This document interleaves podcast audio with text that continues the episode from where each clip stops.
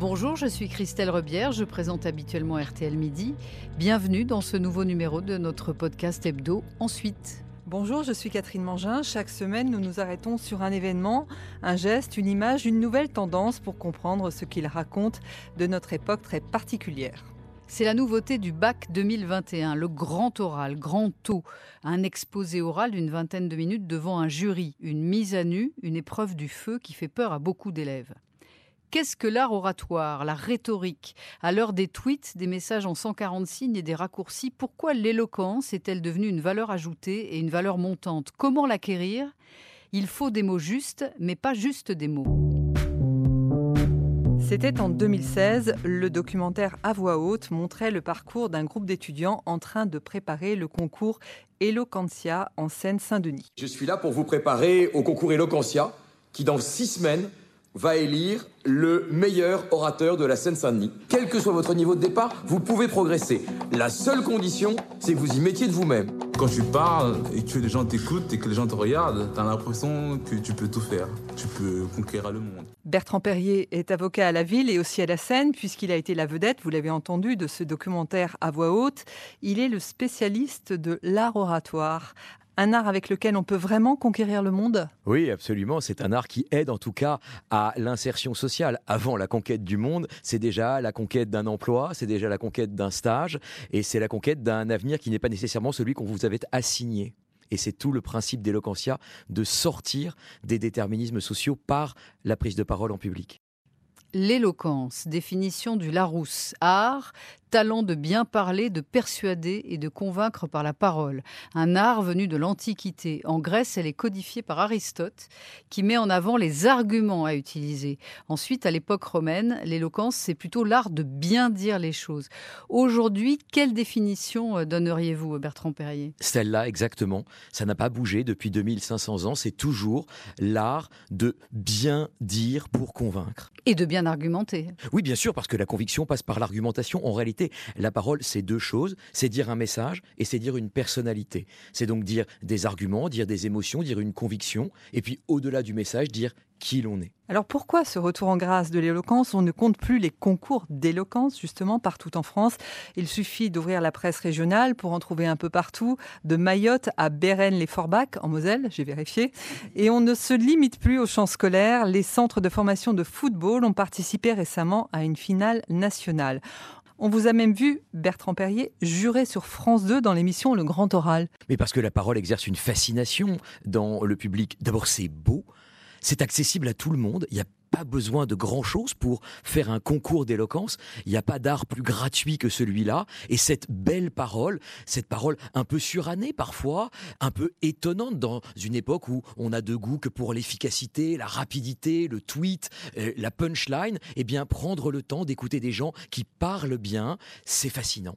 Vous, trouvez ça fascinant, vous êtes plutôt à l'aise avec ça, c'est normal, vous êtes avocat, c'est une tradition dans votre métier. Oui, chez les avocats, il y a une tradition de la prise de parole en public, et c'est d'ailleurs comme ça que j'ai commencé, c'est en passant des concours d'éloquence entre avocats. Alors d'abord, il faut savoir que l'image d'épinal de l'avocat plaidant est vraiment une image ultra minoritaire. La plupart des avocats n'ont pas d'activité plaidante et ils écrivent des conclusions, des contrats, des transactions. Mais par ailleurs, il y a, c'est vrai, l'icône de l'avocat plaidant et quand j'ai commencé, moi, je voulais pas du tout plaider. J'avais très peur à l'idée de plaider. J'étais extrêmement timide. J'ai choisi un peu ce métier par défi. Et puis, je me suis mis à l'épreuve des concours d'éloquence d'avocat. Mais est-ce qu'on peut gagner un procès si on n'est pas un bon orateur? Oui, absolument. D'abord, il y a plein de procès qui ne se plaident pas, où le juge regarde simplement les conclusions des uns et des autres et juge sur des écrits. Donc l'idée de l'oralité à l'audience est quasiment une antiquité ou un souvenir. Il reste encore évidemment la cour d'assises, qui est bien sûr l'emblème de l'éloquence judiciaire, mais il faut bien savoir que la plupart des procès se gagnent ou se perdent uniquement sur une argumentation écrite. Et puis, même au pénal, il y a des gens qui ne sont pas de très grands plaideurs, mais qui sont de tels techniciens, par exemple, de la procédure, que c'est là-dessus qu'on gagne. Évidemment, malgré tout, l'éloquence, c'est ce qui permet d'aller un peu au-delà du droit, c'est ce qui permet de faire vivre un procès, d'avoir une épaisseur humaine, parce que c'est pas seulement un fait clinique que l'on juge, c'est la personne qui l'a commis. Il faut savoir aussi faire passer cette vérité de l'humain derrière la sécheresse des faits, et ça, c'est l'éloquence qui permet de le faire. Est-ce que vous vous souvenez de la première fois où vous avez éprouvé une satisfaction à l'oral Puisque vous dites que vous avez été très timide. Euh, oui, je m'en souviens très bien. C'était précisément pas du tout dans un contexte professionnel, mais dans un concours d'éloquence des avocats. Et donc, je me souviens très bien de ce moment. J'avais un sujet à traiter qui était le droit est-il le souverain du monde? Donc, sujet de pure imagination. Et c'est vrai que je me lève dans une très belle bibliothèque où euh, ce concours a lieu avec euh, des lambris, des vieux grimoires au mur, avec une moquette épaisse. Je me lève, j'ai ce sujet, le droit est-il le souverain du monde? J'ai écrit quelque chose, mais on ne sait jamais si ça va marcher. Et par un miracle, ça fonctionne. Je sens que les gens sont avec moi, je les embarque dans mon univers, je les fais rire. Et c'est un moment assez unique parce que c'est la première fois que j'éprouve ce plaisir de la parole et du partage des émotions et des convictions. Mais revenons à nos futurs bacheliers qui passent en ce moment le grand oral. Marie Guerrier a suivi pour RTL la préparation des élèves du lycée Lucie Aubrac à Courbevoie. J'aimerais que vous passiez euh, devant tout le monde pour juste présenter la question que vous travaillez. Euh, J'ai choisi comme question euh, en physique euh, comment marche le tactile avec des euh, capteurs capacitifs. Pardon. Et en maths, en quoi les maths peuvent nous aider à maximiser nos chances dans les jeux de cartes. Il y avait du stress, mais du coup, il faut que tu le gères avec ta respiration. L'exercice de respiration qu'on avait pu voir. Respirer et ça repart. Voilà. bonjour, je suis Selim. Je suis élève euh, dans le lycée, le lycée Aubrac de Courbevoie. Faut que tu élèves un peu la voix. Euh, mes deux spécialités. Tu ralentis ton débit, tu vas faire baisser ce stress. Pourquoi est-ce si difficile? C'est très difficile parce que c'est toute sa personnalité qu'on met en jeu dans un oral. Quand on fait une copie, on peut la raturer si ça va pas, et puis on donne un écrit, et puis c'est tout. C'est pas sur le moment qu'on est jugé. On est jugé par quelqu'un qu'on ne connaît pas, un moment qu'on ne connaît pas, alors qu'à l'oral, on peut pas rembobiner. C'est parti, c'est parti. Et puis c'est une mise à nu. C'est pas seulement un message que l'on juge. C'est aussi une personnalité. C'est la voix, c'est le regard, c'est la posture, c'est le geste. Et lorsque euh, les élèves qui se préparent dans votre reportage disent mais euh, j'ai du mal parce que il y a une question d'articulation, il y a une question question de souffle, de respiration, eh bien, c'est effectivement bien au-delà de la technicité du message. C'est une peur intime, en fait. C'est quelque chose qu'on a profondément en soi. Oui, mais il y a à l'inverse des gens qui sont super à l'aise et qui vont trouver dans cette épreuve de grand oral une planche de salut, qui n'aiment pas l'écriture, qui aiment la spontanéité de l'oral, qui aiment l'authenticité, de la conviction, du partage et qui trouveront dans cette épreuve une vraie chance. Les filles ont plus souvent des difficultés à s'exprimer à l'oral que les garçons. Alors, d'où est-ce que ça vient? Est-ce que c'est, euh, je dirais presque génétique, ou bien est-ce que depuis toute petite, les filles finalement s'empêchent d'une certaine manière de s'exprimer? Ah, il n'y a évidemment aucun problème génétique là-dedans. La parole n'est pas un chromosome particulier, fort heureusement. C'est quelque chose qu'on voit assez euh, fréquemment, effectivement, dans les classes.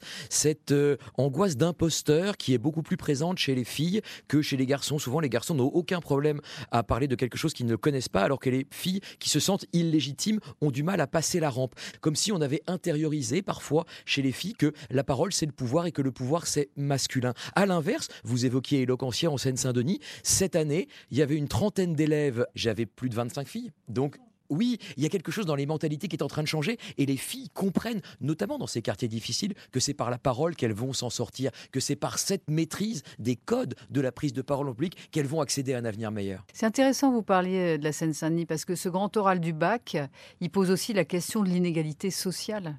Il y a des élèves dont les parents sont euh, dans des catégories socioprofessionnelles euh, très hautes et qui évidemment ont l'habitude de parler en public et qui sont beaucoup plus à l'aise avec ça et qui se sentent beaucoup plus légitimes. D'où précisément la nécessité de ce grand oral pour ne pas abandonner cette compétence qui est très importante pour l'insertion sociale, professionnelle, citoyenne, de ne pas l'abandonner aux familles.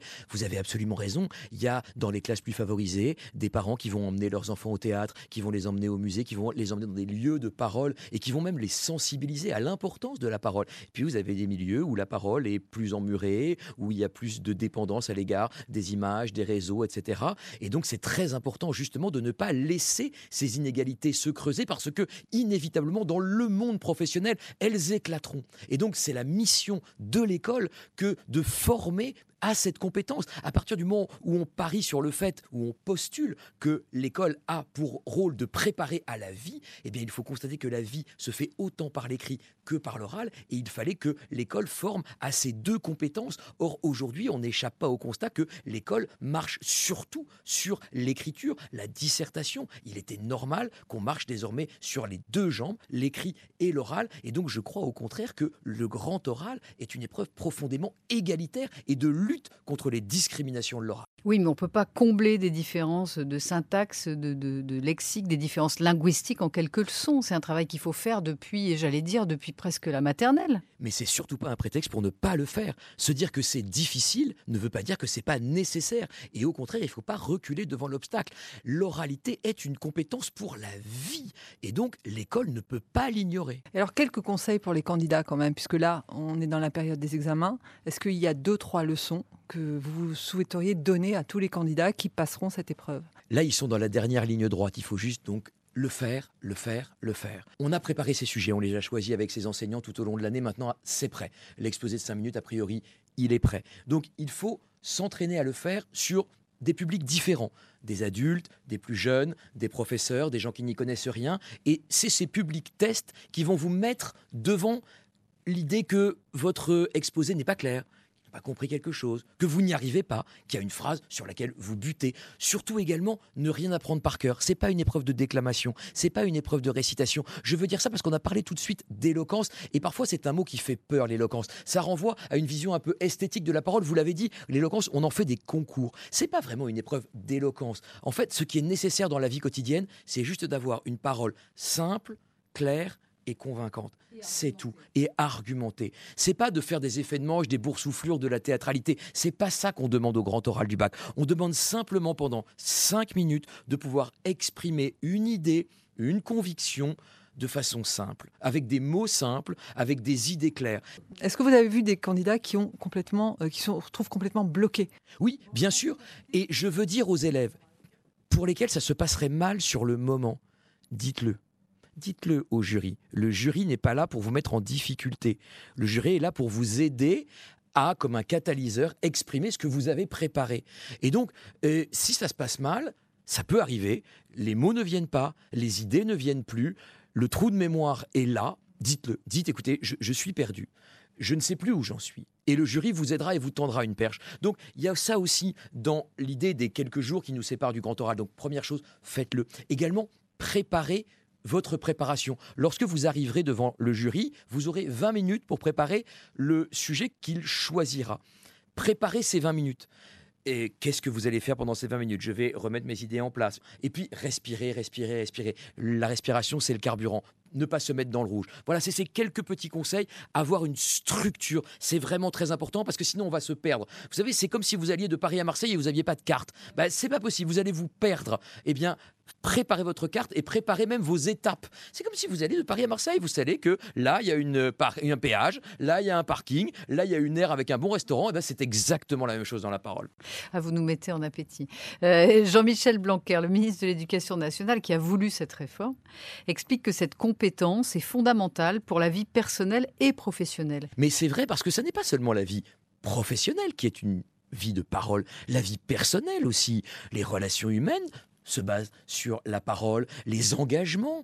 Être un engagé associatif, être un engagé politique, tout ça, ça passe aussi par la parole. Et je crois qu'on a une vie plus pleine et plus riche si on maîtrise ces codes. Et donc, si on veut jouer le jeu de l'insertion par la parole, il faut que l'école forme à cela. Mais justement, aujourd'hui, il n'y a pas une grande école sans grand oral. C'est devenu un moyen de sélection supplémentaire. Est-ce que c'est pas lui accorder trop d'importance? Je ne crois pas. L'écrit, c'est formidablement limité. L'oral, c'est une porte ouverte. Et vous allez pouvoir engager la discussion avec quelqu'un. Parce que ce que cherchent les grandes écoles, c'est aussi des personnalités. C'est aussi des gens qui vont pouvoir être à l'aise dans la relation sociale. Parce que, encore une fois, c'est une compétence essentielle dans la vie quotidienne. Alors, savoir parler, argumenter, trouver les mots pour convaincre, ça s'apprend. Cicéron disait On est poète, on devient orateur. En fait, ça n'a rien de spontané. C'est ce que racontait le film Le Brio en 2017 où Daniel Auteuil enseignait l'éloquence à Camélia Jordana. Non mais vous croyez quoi? Qu'on n'est pas jugé sur son apparence? Que la manière dont on se présente au monde n'a pas d'importance? L'éloquence, la rhétorique, c'est précisément ça que je veux vous apprendre. Avoir raison. La vérité, on s'en fout. On s'en fout de la vérité? Non, je récuse absolument évidemment cette vision des choses. La parole, c'est la sincérité. Et la parole, c'est l'authenticité. La parole, c'est se dire. Ça n'est pas une mécanique purement sophiste où l'on pourrait soutenir euh, la veille quelque chose et le lendemain autre chose. Je récuse absolument, profondément cette vision de la parole qui, je dois le dire, me paraît un vrai faux ami. Parce que ça véhicule dans la société l'idée que la parole, ça sert à tout et à rien, et c'est pas ça. Mais donc, quand on est dans un concours d'éloquence, on sait qu'il faut alterner arguments et émotions, on sait qu'il faut utiliser les silences, qu'il faut moduler sa voix, etc. Là, quand on parlait d'art tout à l'heure, donc il y a quelque chose de théâtral. Il n'y a rien de plus antinomique de l'éloquence que les concours d'éloquence. Les concours d'éloquence sont le pire ennemi de l'éloquence. Et les concours d'éloquence promeuvent une forme de parole esthétique, sophiste, amusante, fascinante parfois. On en fait des concours, on en fait des spectacles, et c'est très amusant et c'est très réjouissant.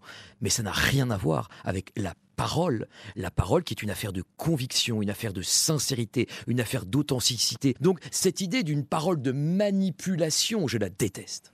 Mais alors, pourquoi cet engouement quand même, cette popularité des concours d'éloquence? Parce que on le disait un peu plus tôt dans ce, dans ce podcast, euh, il y en a partout aujourd'hui en France, dans toutes les catégories de population. Mais parce que c'est très beau et c'est gratuit. Vous trouvez chez les autres cette virtuosité, c'est magnifique. Vous enviez un peu ça, mais il faut pas se laisser prendre au jeu. Il faut pas être dupe. Il faut pas se dire que ça c'est la parole. Non, ça c'est un art de la parole. C'est magnifique, c'est formidable. On se laisse embobiner, on est emporté par les gens qui maîtrisent les mots, euh, qui euh, nous fascinent par leur capacité à dire tout et son contraire, et euh, par cet art un peu sophiste que les Grecs aussi adoraient et adulaient, parce qu'il y a un côté miraculeux là-dedans. Mais il ne faut pas confondre ça et se dire que ça, c'est la parole. C'est complètement autre chose. Et dans le monde d'aujourd'hui, c'est typiquement français ou pas? Non, alors c'est pas du tout français. Au contraire, c'est typiquement anglo-saxon cette éducation à la parole. Nous, Français, on a beaucoup de problèmes avec l'oralité. On est dans la dissertation, on adore cette perfection de la forme, alors que la spontanéité, l'imperfection qui va nécessairement avec la parole. Avec la parole, ça savonne, ça heurte, les mots ne viennent pas.